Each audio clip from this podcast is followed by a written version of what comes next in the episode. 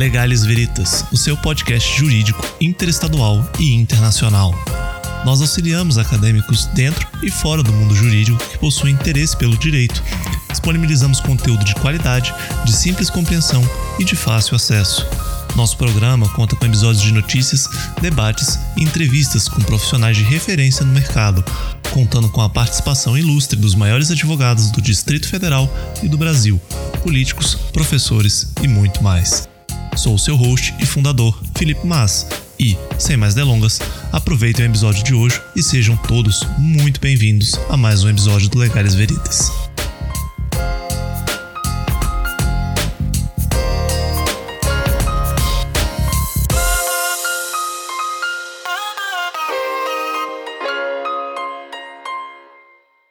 Olá, eu sou Iago Bernardes e sejam muito bem-vindos a mais um podcast. Hoje eu e o Felipe Massa vamos entrevistar o Dr. Luiz Inácio Adams. É uma honra recebê-lo aqui. Ele exerceu os cargos de Procurador da Fazenda Nacional do Ministério da Fazenda, foi secretário-geral do Contencioso do Gabinete do Advogado-Geral da União e consultor jurídico, secretário executivo adjunto do Ministério do Planejamento, Orçamento e Gestão, Além disso, posteriormente foi nomeado ao cargo de Procurador-Geral da Fazenda Nacional do Ministério da Fazenda, até que foi escolhido para ser AGU, Advogado-Geral da União. Doutor, seja muito bem-vindo. Como já falei, é um prazer enorme recebê-lo aqui. Com certeza uma pessoa muito qualificada e vamos falar um pouco sobre anticorrupção, compliance e um pouco da sua carreira também. Não, é um prazer, obrigado por estar aqui, tá, por esse convite. Eu acho, muito feliz de poder estar discutindo e conversando com uh, esse público da podcast. Né? Bom, doutor, é prazer recebê-lo aqui. E iniciando a nossa entrevista, considerando a sua atuação notória, por gentileza, você poderia nos contar, na medida do possível, como toda essa sua experiência, sua bagagem profissional auxiliou a ter uma visão mais completa do que é a corrupção brasileira, do que é o cenário de corrupção no nosso sistema? E outro sim, se puder responder de forma mais ampla, quais são os principais ensinamentos que o senhor carrega na sua trajetória profissional? Olha, eu, eu, uh, eu tive uma experiência de 24 anos no Estado, como procurador da Fazenda Nacional. E, é, primeiro, é importante que se diga, é, a corrupção é um fenômeno que existe, mas ele não é tão entranhado ou tão tem essa administração como possa se pensar. Ela existe, é, como acho que existe em vários, vários, não todos os países do mundo, não existe país em que o fenômeno da corrupção não aconteça. É, e por quê? Porque a corrupção ela é um produto de é, facilidades que são geradas a partir de dificuldades existentes. Eu ouvi o ministro Barroso falando de que o Brasil é naturalmente até corrupto por conta da sua cultura. Ele, cita, ele cita o jeitinho brasileiro como uma espécie, uma espécie de expressão dessa realidade. Eu, eu, eu não digo que concordo com ele é, 100%, porque o jeitinho brasileiro é uma forma de você lidar com a rigidez burocrática brasileira. É, o sistema, o sistema estatal brasileiro é muito inflexível, é muito formalista. E ele não olha uh, a realidade na qual as decisões dela, do Estado, são inseridas. Ele olha é, juízos formais do que a lei é, existente. Então, é uma espécie de seguidor de norma. Isso gera muitas injustiças e muitas incoerências. O Estado é profundamente, patologicamente, eu diria, incoerente. É, tomando decisões que são absurdas. Eu posso dar milhares e milhares de exemplos. Eu vou citar um aqui para você mostrar o quanto, a, a, que nível isso chega. Quando eu assumi a cargo de Procurador-Geral da Fazenda Nacional em 2006, eu ocupei esse cargo de 2006 até 2009, quando eu assumi o cargo de Procurador-Geral. Durante esses três anos, um dos fenômenos que me chamou muita atenção foi o fato de que a União ela executava dívida ativa contra União. Isso é uma patologia. Por que, ela fazia isso? Qual era a racional jurídico? É, foi nesse período que o INSS foi, uh, não o INSS, mas a parte uh, executivo fiscal do INSS, a parte uh, de fiscalização tributária do INSS foi absorvida pela União e centralizada na Receita Federal. O que levou que muitas uh, demandas que haviam fossem entradas contra, fossem de novo transferidas para a administração direta.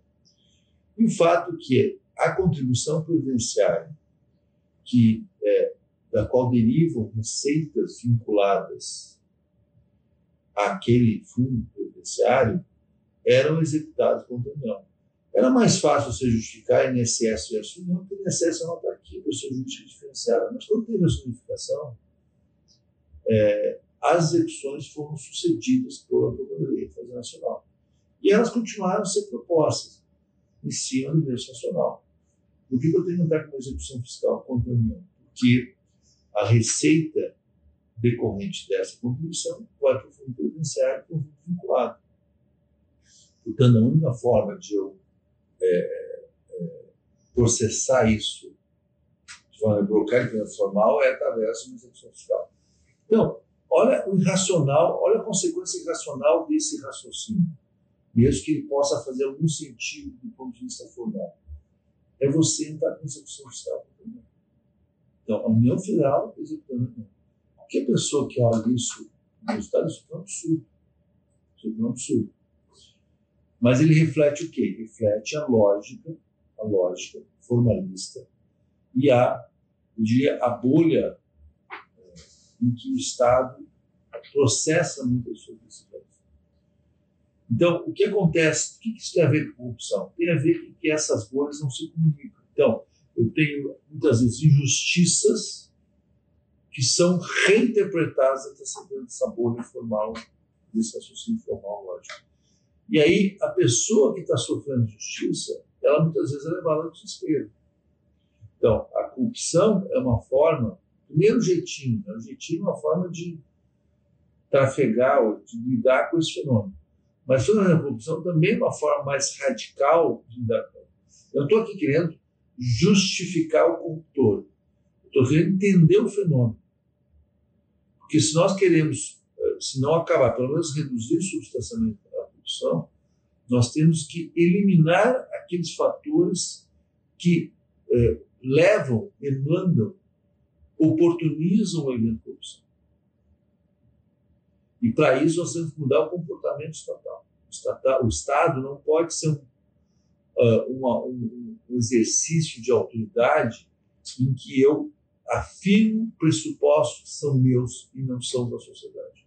O Estado é um ator que tem que ser um agente de serviço. E por isso ele está tá olhando uh, uma forma de ajudar, de resolver o problema que ele é voltada para aquele que eu demando, seja de vida, seja uma empresa.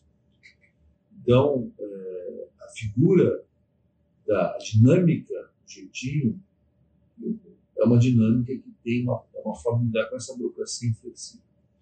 Eu vou terminar contando só uma, uma, uma história que rola nos corredores da, da, da Ministério Corvalado, da Fazenda, e piada comum na Receita, quando o, o Barbosa era ministro da Fazenda, ele se deparou com a seguinte situação. É, estava sendo, está sendo trazida ao Brasil várias múmias do Egito para serem expostas no Museu Nacional. Então, era uma, uma, é, uma ação estatal, né? Quer dizer, o Estado trazendo essa, essas múmias como uh, forma de difundir, a cultura. Só que quando bateu na aduana, é, não se conseguia desembaraçar essas, essas. Por quê? Porque no código de classificação das, das espécies de importação não havia número. Não havia nada que escrevesse que fosse se enquadrar a figura de mínimo. Né? Então não tinha como desembaraçar ela, porque formalmente a estrutura é, é, regulatória não previa essa hipótese. Como é que o Júlio Barbosa resolveu isso? Ele classificou as nuvens como carne seca. É uma, é, isso o que, que é? Um jeitinho. É absolutamente um jeitinho. É só uma forma de tentar desviar da grande burocracia associada àquela da, figura adequada. Não, né? e, do, e, de pedir uma coisa que tinha uma grande, de, um grande interesse uh, prático.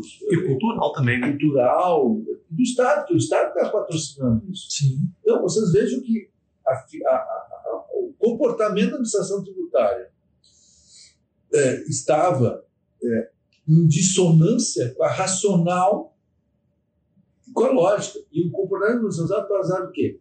Na formulação na formalidade normativa que ela está submetida. Esse é um fenômeno que é recorrente até hoje. Execuções fiscais da União contra a União, é, dar é, é, até outros exemplos, mas é, é, decisões judiciais que não são executadas, não são implementadas, contratos que não são cumpridos, porque a gente vive nesse universo é, simbólico de uma aplicação da lei que é capaz, nessa premissa, de responder a tudo. Ignora o exercício necessário da interpretação normativa como forma de resolução do conflito entre realidade e direito, que é um fenômeno do dia a dia. Né? Realidade e direito são duas, são duas facetas do operador jurídico que ele é, continuamente com o qual ele se defronta e para a qual ele continua resolver. E essa é fundamentalmente a função da jurisprudência. Jurisprudência, o que, que é? É um buffer, né, como diz o um harmonizador, uma forma de harmonizar esse conflito, lidando com situações que não. É, o intérprete não tem como antecipar. Né? O intérprete não tem como antecipar. Então, a, a corrupção, é, na forma como o impasse no Brasil se estabelece e na forma e o fato que esse impasse tem uma tendência a perenizar-se no tempo faz com que você muitas vezes de forma intencional ou de forma eh, não, não desejada, mas é, busque esse caminho que é o caminho que tem sido batido. Então, acredito que o problema da corrupção é um problema que envolve criminosos, sim, mas envolve também pessoas que estão desesperadas. Perfeito, doutor. E, inclusive, uma coisa que a gente percebe aqui no Brasil é que a definição de corrupção é muito ampla, né? E que também a própria população, em geral, ela entende que há muita corrupção no Brasil. Mas essa impressão é engraçada, né? Porque eu também vi uma pesquisa na Suíça e a população é, de lá entendia que tinha baixa corrupção lá, mas acontece que todo mundo envia dinheiro para a Suíça por causa dos bancos de lá. Talvez isso fosse um indício que é, hoje não, porque a Suíça já já se enquadrou, já já não mantém o sigilo a mesma dimensão que no no passado. Mas a loja é a, a Suíça é um, era um porto seguro até recentemente para recursos lícitos. Né? Sim. Ela, ela mantinha um sigilo absoluto uh, das aplicações financeiras federais. É, eu até vi uma decisão interessante também do STJ, um tempo atrás, que estava definindo como corrupção que dois funcionários da, da limpeza da fronteira do Brasil deixaram imigrantes entrarem no território. Mas sequer poderia. Não é atribuição do funcionário da limpeza permitir o ingresso de ninguém no território, né? Então foi definida a corrupção, inclusive usurpando da função. É, aí, aí é o problema do chamado ato de ofício, né? O que, que é a corrupção? Corrupção é oferecer vantagem ou pagar é, o mero oferecimento em causa de corrupção é, para a realização de ato de ofício. Hoje sublimou-se o conceito ato de ofício. Então você é, torna-se ou caracteriza corrupção mesmo que não exista um ato concreto a ser praticado ou ser identificado. Pelo menos o potencial atos suicídio possam ser identificados. Então, esse, essa, essa forma ampliativa, ela se torna extremamente complexa, né? porque ela permite incorporar comportamentos que às vezes também não tem nada com corrupção. Né? Apoiar um candidato é corrupção? Não é porque a lei autoriza, mas assim, é, você oferecer um jantar, você pagar um vinho, toda essa dinâmica do relacionamento do Estado, ele cria uma margem de indeterminação que você pode ser exposto de maneira é, de maneira é, inadvertida e de é, no, assim, no tempo, né? Quando for oportunidade, você é atacado e você exado, isso surge como elemento exemplificativo. Eu vou dar dois exemplos. Um, é, evidentemente, é, uma vez dei uma palestra numa instituição financeira sobre compliance e eu, é, durante a palestra, eles exemplificaram uma situação que me pareceu muito significativa. A, é, é, essa instituição financia, era investidores, tinha participação numa empresa, no setor agrícola. E a setor agrícola, para a realização dos negócios, dependia do efetivo exercício fiscalizador. Eles precisavam um fiscal liberando e fazendo a fiscalização. Só que o, o, esse agente estatal, ou esses agentes estatais, não tinham dinheiro para assumir. Ou seja, eles não conseguiam realizar essa função porque não tinha, o Estado não provia os meios para eles realizarem. Se eles não tinham essa fiscalização, eles não podiam vender, não podiam liberar um produto. É um requisito de liberação a realização da fiscalização. É... O, que, que, ele, o que, que eles fizeram? Eles pagaram a gasolina para o servidor. É... E dá um, eles um valor de 500 reais por mês, assim, para eles poderem pagar a gasolina. Olha o risco que estão passando, porque a necessidade tem. Essa é explicável? Tem. Mas como é que você diferencia que aquela liberação não, aquela relação não se uma relação dependente, né? E nessa dependência gera a necessidade ou a decisão ser pautada por essa liberação. Então, essa lógica é, que se estabelece nesse momento, quer dizer, o Estado tem estar operando em toda a fase do processo produtivo, tem como decorrência uma dependência que o Estado tem que prover, só que o Estado não, não, não provê como deveria, não realiza o serviço. E aí cria um problema de sobrevivência até, né? porque essa empresa não, não pode produzir, não pode importar, não pode vender, não pode existir. Tá certo? Então, esse é, o, esse é o drama que estabelece nesse complexo, nessa realidade complexa que é o Brasil. Doutor, e até agora, pegando um pouco o gancho da corrupção no Brasil que nós citamos, indo para um, um instituto internacional, tem um artigo seu muito interessante chamado Compliance do Medo, Programa de Integridade usado contra a integridade, onde o senhor cita o caso de Watergate e o FCPA. O senhor poderia explicar para a gente um pouco sobre esse instituto e também os reflexos dele no Brasil? É, esse, esse artigo eu escrevi é, pensando o que aconteceu na Caixa, tá? Porque o que, o que acontece? É importante entender o seguinte: o FCPA ele surge em 1977 com uma decorrência dos eventos que levaram à saída do Nixon. É, o que, o que aconteceu lá? É, as investigações mostraram duas coisas. Primeiro, havia um enorme volume de dinheiro não registrado, não contabilizado, que era usado para fins ilícitos. Era usado para práticas ilícitas, como foi o caso do Watergate, que é invasão e grampo do uh, Diretório Nacional do Partido Democrático. Segundo, eles usavam isso também para financiar é, práticas eh, de desestabilização de outras candidaturas de forma maneirista. E muitas operações elas ocorreram, principalmente através do México, em que usavam laranjas fora do país para circular dinheiro e poder essas operações acontecer.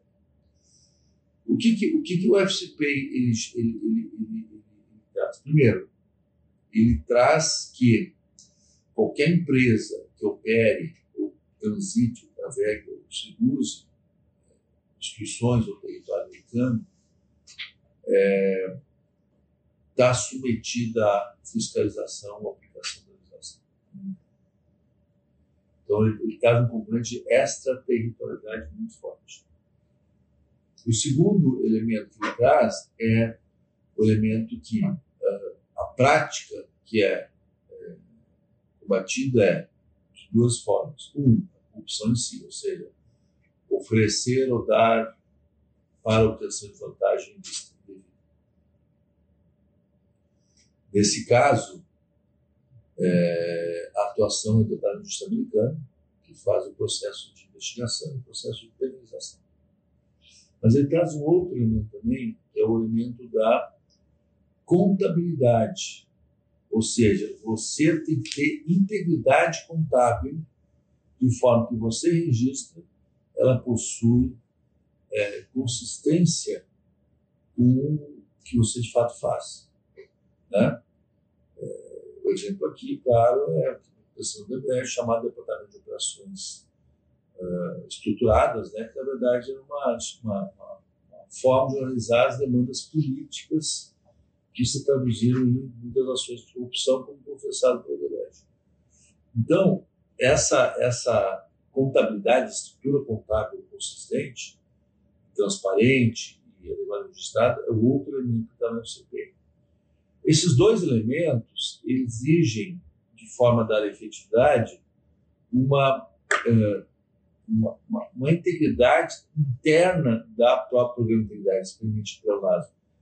O que eu quero dizer com isso?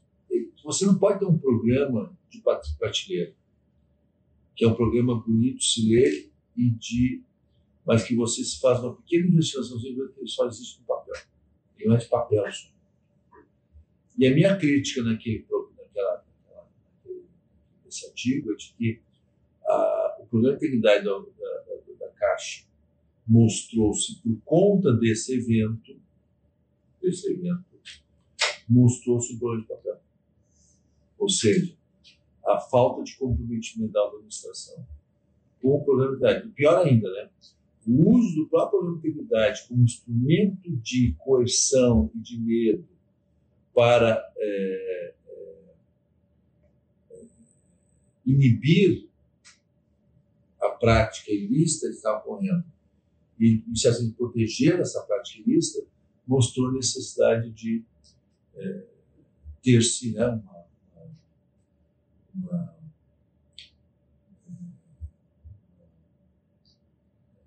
uma espécie de salvaguarda. Né? É, a salvaguarda por isso, né? Então mostrou-se que o problema não é efetivo. Então, o que, que a crítica é? De integridade não é uma coisa só de papel. É, é fácil fazer um programa de papel. Mas ele precisa ser incorporado, porque esse, esse, é, esse, é, o, esse é o dilema entre integridade, é, que eu considero o dilema entre, as duas, entre, a, entre a implementação e de integridade. Você tem que transformar a integridade como instrumento de uma cultura organizacional. Se você não consegue transformar a cultura nacional, ele se torna fundamentalmente um sistema de controle. E o controle sistemas de controle tende a ser burocráticos e tende a ser ineficientes. Então, a sua maior proteção de uma empresa, do ponto de integridade, é que aqueles valores e todo o programa de integridade é essencialmente a, a proteção daqueles valores que propugna defender como expressão da empresa é que esse programa, essa, esses valores sejam absorvidos e respeitados pelo conjunto da empresa. E isso é possível a partir da liderança, ela começa assim para baixo. De forma que a segurança da empresa seja sustentada de baixo para cima. Né?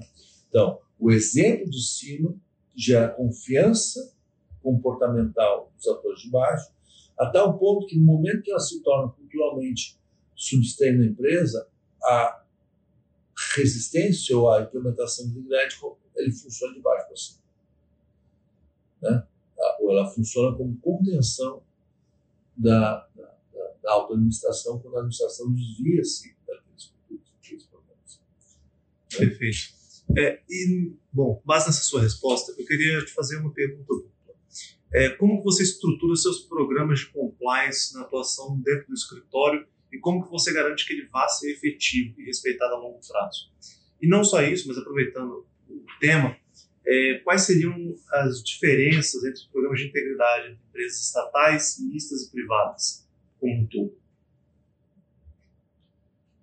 É, o programa de integridade não tem muita, não tem muita é, não é tão relacionado. Não, não tem muita diferença. A rigor tem matrizes muito similares. Todas elas estão é, na legislação. O que, que elas direcionam? Primeiro, elas são conjuntos de valores. Tá? Então, é o código de conduta e o código de ética. Ela compõe um conjunto de valores complementares que são valorizados, é, os princípios são valorizados pela empresa. Essa é a primeira declaração.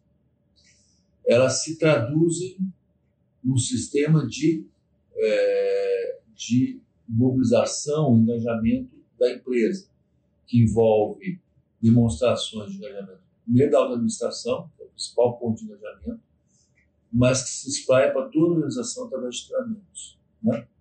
E, portanto, de formas de é, esse programa, esse valor, se, se, o treinamento não é só ensinar a regra, é incorporar a regra no dia a dia.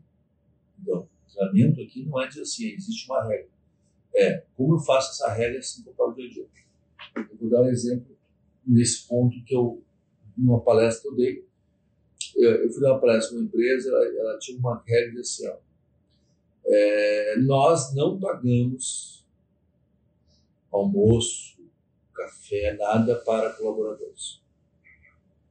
Tá? Então, o colaborador me convida para almoçar, eu, como colaborador, eu pago minha conta, mas eu não pago a conta do outro. Aí a pessoa me fez a seguinte pergunta: ok, você não paga o colaborador, mas você quer crescer colaborador, ele não é teu colaborador, ele não está contratado pelo empreendedor, eu quero que seja. É, eu posso pagar? A regra só fala de colaborador, não fala de quem pode ser disso. É aí que você é, entende, você entra na área foge, é, você entra, na, você foge da mera norma você fala assim, não, é, realmente a norma não diz isso. Porém, isso não, isso não é um ponto de escape, mas é um ponto de ajuste. Por quê?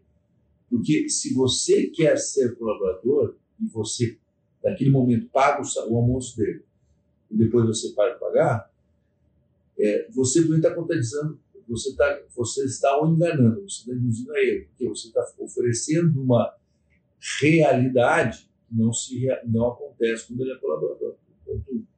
Segundo, você está, pelo menos em espírito, contradizendo a norma. Porque a norma, ela limita um tipo de relacionamento que é valoralmente, valoralmente e sensível para a situação que você está passando, que é trazer a pessoa. Né? Então, não faz sentido você querer é, dizer formalmente que eu estou violando norma quando eu estou espiritualmente, pelo menos, é, violando norma. E aí que é um elemento de valoração. A valoração da norma não é lê-la, não é lê-la, é compreender o que ela, qual o valor que ela está defendendo. E esse valor, ele não depende de norma. Moral não depende de uma regra formal. Regras formais são regras de lei. Moralidade não é regras de lei, não é uma regra. Uh, ela, ela compõe um comportamento desejado que você não procura escapar usando artifícios uh, técnicos. Né? Eu vou contar uma piada aqui, por favor. Mas isso foi uma, Aliás, eu sou estudante católico, então uma coisa interessante. Ele diz assim: uma das regras que está na, na, Bíblia, né, os mandamentos de Cristo, é não desejar o mulher próximo. E aí, como advogado, ele brincou: desde que o próximo esteja próximo. Então, a brincadeira aqui é a seguinte: como advogado, ele tem essa norma na sua forma e usa instrumentos, né, porque a norma ela tem um. A formalidade é importante do direito. certo? Você não pode punir o que a lei não, não pune. Mas, por outro lado, na moral não é a mesma coisa. E aqui eu estou falando uma regra moral, estou falando uma regra escrita, né? não é uma norma escrita, é uma norma moral. E norma moral você olha pelo espírito, o sentido dela. Né? Na rádio já falava que é, como é que eu sei que uma conduta é imoral? Porque existe aquele grilo valente que diz que isso está errado. Por mais que você possa se justificar, existe aquele sentimento interno, né? De dizer que você nem criminoso passa impune, porque o pelo menos tem que dialogar consigo mesmo. Seria o imperativo categórico. É, do Kant, mas na verdade é isso, quer dizer, você, você, você, pelo menos aquele cara do outro lado do espelho está sabendo que cometeu o crime. Uhum. Então, assim, não existe, não existe realmente uma impunidade. É, pode ter uma impunidade do da justiça humana, ah, mas do, do, ponto de vista da, da do indivíduo, é, você sempre dialoga contigo mesmo. Existe um elemento moral que briga contigo, tá? Sim. É, existe sempre a tentação, ah, vou fazer isso, ah, mas isso aqui, entendeu? Isso aqui moralmente. Você está sendo. Esse diálogo existe. Todo ser humano vive esse diálogo. Né? Todo mundo vive esse diálogo. Essa, essa constante tensão, né? essa angústia de ser demandado a fazer uma coisa que você acha que está errado. Tá certo? Então, essa, essa, essa a norma moral, ela não é algo, algo limitado a uma formalidade. Então, o que acontece aqui é que, quando nós falamos em comportamentos e valores, que é o núcleo número um dentro da empresa, você está falando de condutas morais. Tá certo? Aí você vai para como eu implemento ela é, na instituição, como transformo isso para a minha cultura organizacional, como eu faço com meus empregados, que não são, eu conheço, uma parte conheço, de fato observo esse cultura moral. E aí que é a figura do treinamento. O treinamento não se limita a ensinar a regra normativa. Ele ensina a como eu observar o espírito moral que está naquela norma. E que depende, às da existência até da norma. E terceiro, que é o terceiro núcleo, como eu controlo isso? Quais são os instrumentos de controle? Tá? Então, uh, como é que eu avalio essa apresentação? Então, canal denúncia, mapa de risco, tudo isso são formas de eu permitir o exercício do controle sobre isso. É, é, então, assim, esse, esse, esse contexto de combate à corrupção envolve essas camadas. Eu, eu sintetizar aqui que eu considero as três né, é, camadas. Né? E aí, por último, o sancionador, né, que é a efetividade do controle, ou seja, ele dá consequência às regras, ao descumprimento das regras que eu estabeleci, que é o elemento sancionador. E aí você, ah, teve aquela denúncia, o que, é que, que, é a CJ? Escuta, dessas denúncias, quantas foram investigadas? Quantas foram punidas? Né? Uhum. Quer dizer, a forma você vê, tudo isso tem ver efetividade. Tá? Mas no objetivo final de uma empresa, o objetivo final da empresa, que torna a empresa mais eficiente do ponto de vista, não é enfatizar o controle, é, ele é necessário, ele é indispensável, mas você não pode ser dependente dele. O objetivo principal da empresa é incorporar esses valores no comportamento dos seus empregados e dos seus colaboradores, de forma que, se alguém é, é testado, ele reage. Ele reage, ele não aceita. Certo? não vê, não vê oportunidade nisso. Né? Isso só se dá com cultura, não dá só pelo medo da sanção, mas porque eu de fato acredito que valor relevante. Né? Eu acho que isso faz parte de mim, eu dizer não. Né? E quando isso também está implementado a nível cultural, é, fica até mais fácil para que você tenha uma manutenção desse compliance feito. Então você não gasta tanto é, re, capacitando, requalificando, retreinando os, os, profissionais, porque aquilo passa a ser um valor interno da pessoa, que ela acredita e ela mesma quer ver aplicado. Evidente, é isso. O, o que a questão da corrupção é que é um processo Eu, eu, nem nasce para dizer, eu vou ser corrupto. Profissão de vida. Quem quer ser corrupto? Quer ser corrupto. Não é, não é. O, fenômeno da corrupção é um fenômeno associado à necessidade versus oportunidade. Entendeu? É, ah, eu recebi uma multa, aí o cara me dá 10 reais que eu libero. É, ah, eu preciso liberar aqui um alvará, e é absurdo, não estou liberando. Ah, me dá 75 reais para liberar o alvará. É, tu tem que dizer não para isso. Ah, é pequeno valor, é relevante o impacto. Pode ser, mas não. Eu não faço isso. Entendeu? É, é mais fácil? Mais fácil. Então, é, o conceito de custo-benefício. Meu risco versus o resultado.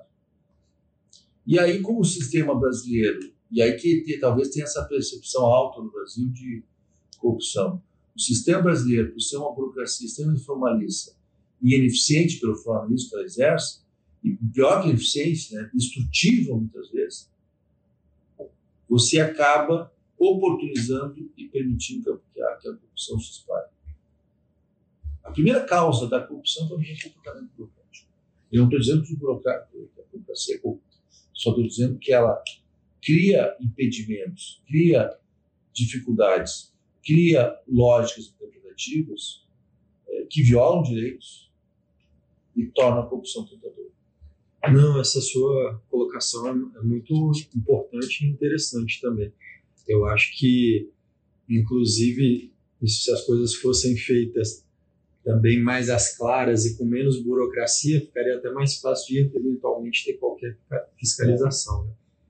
E agora, sobre o compliance, uma outra coisa que eu gostaria de me perguntar, doutor, é se, se utilizado de uma forma errada, se usurpado forma como o compliance foi idealizado, se aquilo pode se tornar algo negativo.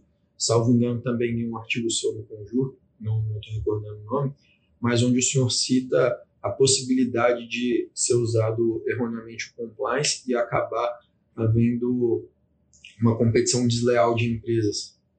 Não, eu usei isso, é, porque essa é minha crítica hoje ao sistema de é, programas de, de, de, compliance nas empresas estatais. Tá? Eu até perguntar se eu esqueci de falar sobre isso. Hoje, o problema, hoje o problema de compliance estatais, BNDES, Petrobras, se tornaram, se tornaram é, é, instrumentos subjetivos de exclusão de interesse. Então, uma empresa sancionada, ah, porque a empresa sancionada, o plano está sancionado. Essa é uma extensão de uma sanção para além da pessoa jurídica sancionada. Quando olha integridade, você olha do ponto de vista de risco. O quanto esta empresa está suscetível à corrupção. Então, eu tenho uma empresa que não sancionada. Aí a outra empresa, co-irmã, é o mesmo controlador, o mesmo participante, são, são é, sancionados, são sancionados, é, você está extrapolando aquela sanção, que foi pedida aquela situação, sem para outra empresa, sem olhar se de fato ela está é, exposta. Eu usei um exemplo até ao contrário. Imagina você, o BNDES participa, o BNDESPAR participa de várias empresas, inclusive o JBS. Aí existe uma sanção é, contra a JNF, que é sócia, BNDESPAR é sócio, pela JF de corrupção. É, pode o Estado, é, onde a corrupção poderia sancionar a JPF, por exemplo, de inabilitação e estender isso para o BNDES? Olha, olha, olha o absurdo, mas a rigor o BNDES é sócio. Sim. Certo? Tem 20% do capital. Então não é um sócio nem relevante. Ele não é um sócio de bolsa, é um sócio de controle. Sim. Tem participação relevante. Pode, eu não sei se a participação ainda é hoje essa, era, era tá? Mas pode já assim, não, então eu vou estender a sanção para o BNDES. O BNDES está no grupo comum. Poder... O mesmo raciocínio lógico existe. O mesmo raciocínio lógico existe. Então, essa a forma como as estatais introduziram o compliance é, é uma forma de é, equivocada, porque a rigor eles não estão olhando para compliance. Eles estão olhando para a formalidade sancionatória e extrapolando essa formalidade sancionatória para pessoas jurídicas não sancionadas. Ponto. Eles não estão olhando se a integridade da empresa está protegida. E isso é um problema. Isso é um problema grave, que acaba permitindo uma arbitragem discricionária da empresa de é, excluir pessoas do processo de sanção. Eu já vi empresa estatal, por exemplo, aplicar uma sanção prevista em lei e depois dizer que vai estender a sanção. Assim vai estender a sanção?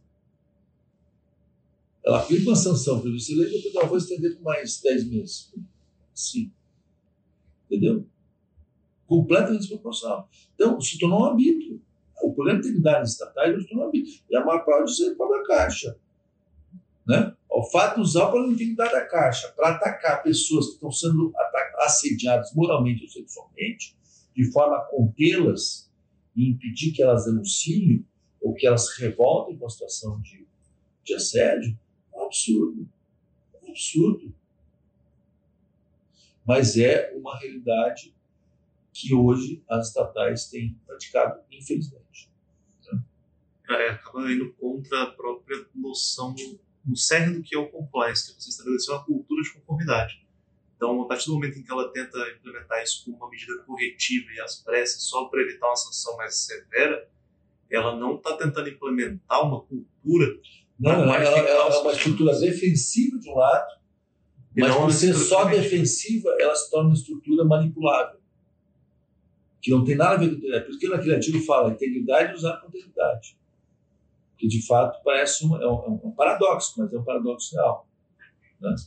É, que eu justifico uma ideia de integridade, mas no fundo eu estou é, criando um modelo que é uma primeira forma de arbítrio, de, arbitra, de arbítrio de quem comanda o problema de integridade. Nossa, Silvia, compliance é mais efetivo quando ele vem de forma preventiva do que reativa? Eu acho sim, evidente, porque o plano reativo é que o compliance é estruturado de maneira a responder a um fenômeno. E a resposta ao fenômeno faz com que eu é, é, limite o foco do meu plano de atividade. Quando eu, eu, eu, eu, faço de forma preventiva, ou seja, eu procuro, eu tenho um espectro, o meu raciocínio, a minha visão eu não estou focado naquele fato, eu estou focado em todos os fatos possíveis. Um conjunto de valores que eu quero que a empresa, a minha empresa responda. Eu estou focado no que, que eu quero que a empresa seja reconhecida por. Então, preventivamente, o compliance é, que tem é, se estudar como diz a prova preventiva, ele é muito mais eficaz, muito melhor estruturado e com foco mais amplo. Porque o pressuposto não é aqui daquilo que eu estou querendo proteger. É daquilo que eu quero valorizar. Aquilo que a empresa, eu quero que a empresa seja reconhecida por. Quais são os valores que eu quero seja reconhecida por. Aí eu estou perguntando. Agora, se eu estou um problema reativo, eu, tô eu tenho que. Como é que eu neutralizo esse fato? Só que esse fato é um de vários possibilidades, possíveis fatos. Tá? É consequência de uma falta de valores e prevenção. Não quer dizer que você não possa fazer um bom plano de reativamente. A questão é você não submeter ao fato, né? Não você não, não ser só reativo. Quer dizer, mesmo quem faz um plano de comprar de maneira reativa por conta de um fenômeno, ele não pode limitar a integridade ao fenômeno. Ele tem que olhar isso de maneira mais não. holística, mais ampla. Do... Se quiser fazer uma palavra. Não, não, problema nenhum, só que as três linhas. Não, beleza. É, doutor, mais outro fato muito interessante sobre a sua carreira e que merece destaque foi que, enquanto AGU, o senhor foi um dos percurs percursores na elaboração de um grande acordo ambiental. Coordenou a celebração do acordo entre o governo federal, a Samarco Vale e a BHP. O senhor pode contar um pouco para a gente como foi a elaboração e a coordenação para que esse curso fosse é, celebrado? É, eu acho que ali foi uma, é, uma excelente oportunidade, é, diria para a Vale, perdida por ela. o que, que o acordo fez? Em vez de nós, nós pedimos primeiro, não podia ficar com uma ação judicial civil pública décadas.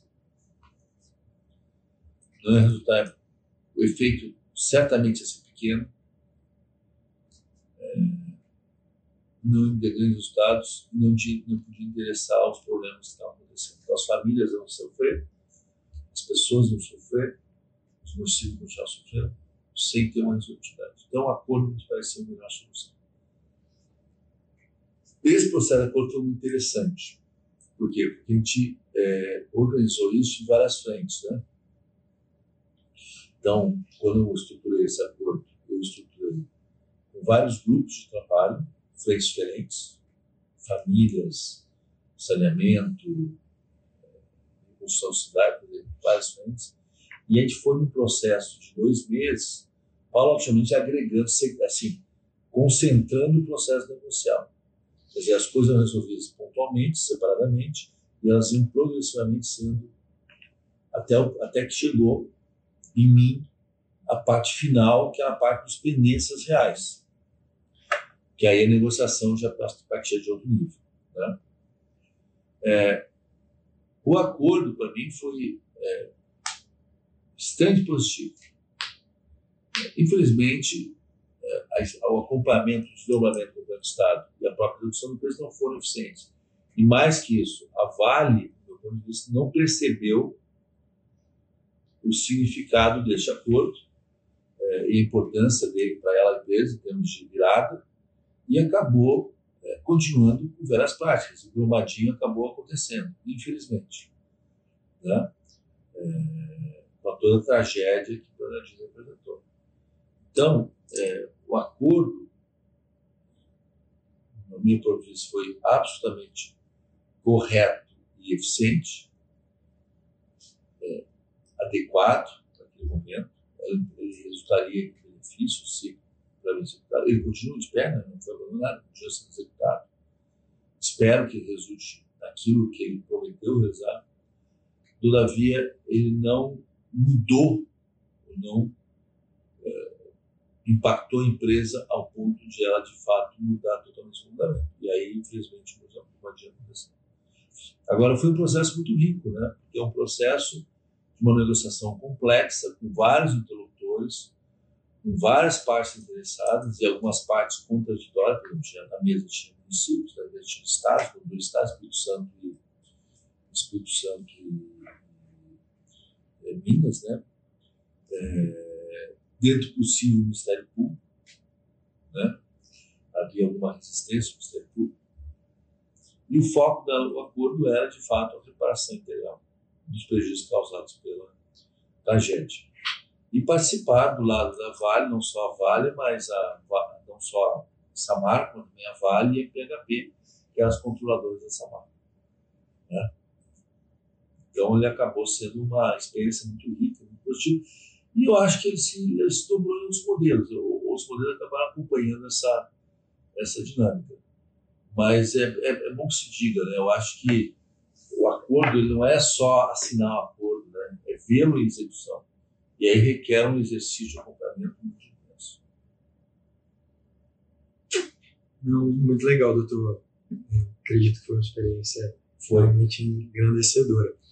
Uma outra pergunta que eu gostaria de fazer para o senhor também se me permite, é que enquanto o senhor foi à AGU, né, então, advogado-geral da União, ocorreram grandes casos de corrupção, como, por exemplo, o julgamento da P470, que foi conhecida como mensalão, depois ocorreu também nesse período auge da Lava Jato.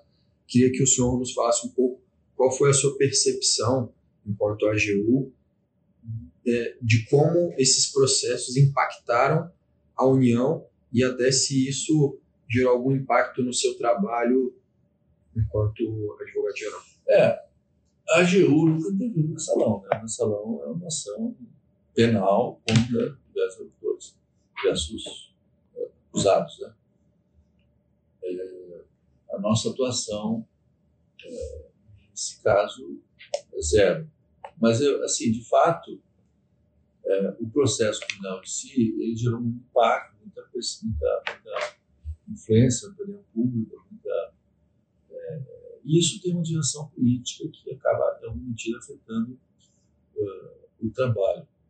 É, é, é, no caso do, da Lava Jato, a história foi outra. Porque o Lava Jato já estava trabalhando com algum instrumental vídeo que envolvia a advocacia geral da União, envolvia a Controladoria Geral da União, que é os acordos de os processos de responsabilização, é, eventuais ações judiciais de probidade, que a União poderia entrar. E esse contexto ele foi mais difícil, porque eu tinha uma visão diferente do Ministério Público da Jato, que eu acho que estava corretíssimo, e aí com excesso da equipe do Lava Jato, baseado em grande parte no desejo de centralizar todos os processos com eles, e de um preconceito com os demais agentes Estado, de que é, o leniência é um instrumento subsidiário à, delação premiada, que dizia Lava Jato, que, ela, que, ela, que eles inclusive representaram isso no TCU para que fosse impedido a Geral de fazer leniência, fosse proibido de fazer, é, e que só o Ministério Público pudesse fazer. E essa política equivocadíssima do Ministério Público fez com que você é, fizesse que eles promovessem a proveniência, que eram inconsistentes, de valores é, muito desarbitrários, é, e que tinha muito mais uma função propagandística, né, de publicidade, do que de fato de realização. E a minha divergência era uma: eu via o acolheniência como um processo de transição da empresa de uma realidade é, que a corrupção está instalada para uma realidade de integridade.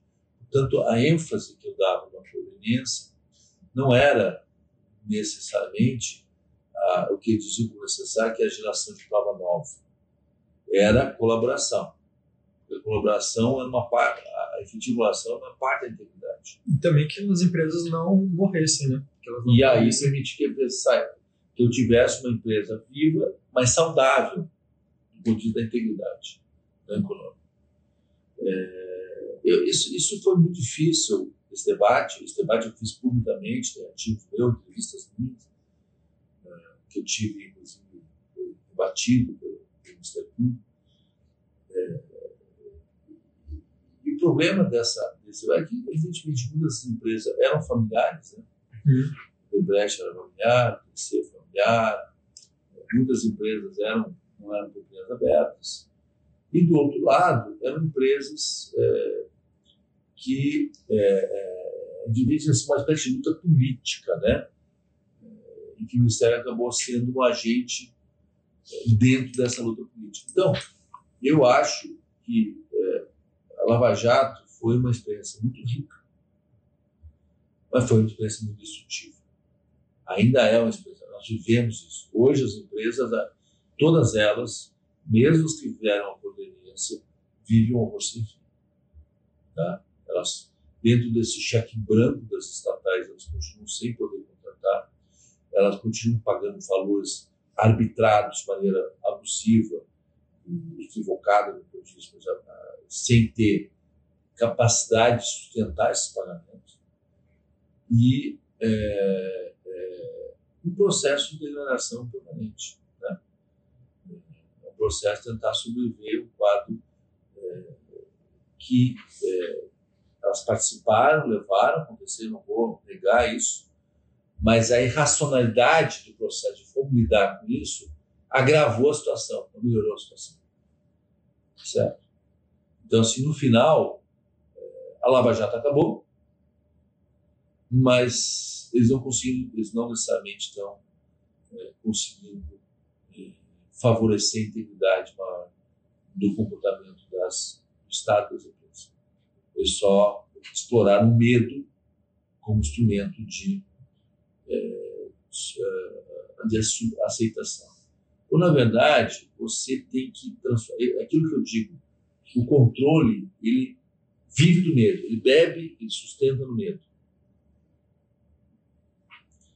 A integridade real ela sustenta em valores. As pessoas ou são ou não são éticas. E eu tenho que acreditar que eu posso incorporar na realidade das pessoas esse sentimento de integridade. De forma que elas são o central de resistência a práticas públicas. Se eu uso só o medo, o tempo da minha integridade é o tempo em que eu continuo com medo. Passou o medo, acabou a integridade. Então, essa é o problema que essa é a minha divergência central com o Ministério Público O Ministério Público, o Lava Jato, explorou o medo, propagou o medo como instrumento de obtenção de integridade, e essa integridade é muito artificial, ela é falsa. Eu acredito que muitas empresas genuinamente incorporaram, incorporam políticas de integridade. Mas o fato é que, do ponto de vista da economia, da cultura empresarial como um todo, a integridade é um fenômeno ainda em construção. Né? Bom, doutor, e caminhando para a nossa última pergunta, para encerrar a nossa entrevista, o escritório do qual o senhor é sócio, ele possui uma atuação em âmbito internacional. E, retomando o assunto de corrupção, é, a gente gostaria de saber se você acredita é, sendo necessário implementar algum mecanismo no Brasil com base em algum modelo internacional para combate à corrupção. Ou seja, é, se existe algum parâmetro, algum modelo, algum outro país que implementou uma forma de combate à corrupção, o senhor tem como referência e acredita que pode ser um modelo traduzido para a realidade brasileira? É, assim, transpor modelos é difícil. Né? O modelo de combate à corrupção. Todos os modelos têm muita similaridade. Por exemplo, o, o efeito transnacional é uma similaridade, começou com a FCPA, é, a formação de estruturas de é, supervisão, né? O, é, na Inglaterra, o Sears Fraud Office, nos Estados Unidos, é, o DOJ, o CB, a CVM americana, né? SEC. SEC. Então, essas né? memória é uma coisa que hoje o tempo, a idade é, é, é, é na, na, na, França tem a sua estrutura também, a Argentina, vários países adotaram instrumentos como a corrupção. Tem, tem variações interessantes, por exemplo, na, no lançamento são adequados. Por exemplo, eu, eu a França ela criminaliza empresa é, que tenha determinado volume de faturamento de empregados é, por não ter integridade. Então, os dirigentes da empresa que não adotarem integridade, quando a empresa é, estiver trabalhando com determinado volume de faturamento ou número de empregados, eles são criminalizados, passivos para a cadeia. É, é, a Argentina trabalhou a questão da integridade, é diferente do Brasil. Né? Ela trabalhou com o completo excludente sancionatório, sim, reconhecido. Então, você tem modelos diferentes, de, de, de especificidades diferentes de combate à corrupção.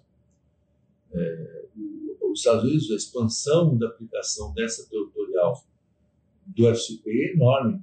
Eles chegaram a sancionar empresas estrangeiras que, é, que operam no exterior, tem sede exterior, não tem presença nos Estados Unidos, pelo simples fato de que o, o, a troca de informações circulou por um, um, meio de informação nos Estados Unidos. A base de informação, então, a troca de e-mails, né, por ter circulado no território americano, levou o DOJ a achar que ele podia sancionar essa empresa como ele sancionou. Então, vejam que existem modelos com especialidades muito diferentes entre os países. É, em geral, o que elas procuram é combater a corrupção. Tá? É, a ênfase no Brasil é essa. Nós temos também a especialidade da licitação. Né? Nos Estados Unidos, a especialidade é corrupção e integridade contábil. Né? Entendeu? O SEC que faz a, faz a verificação.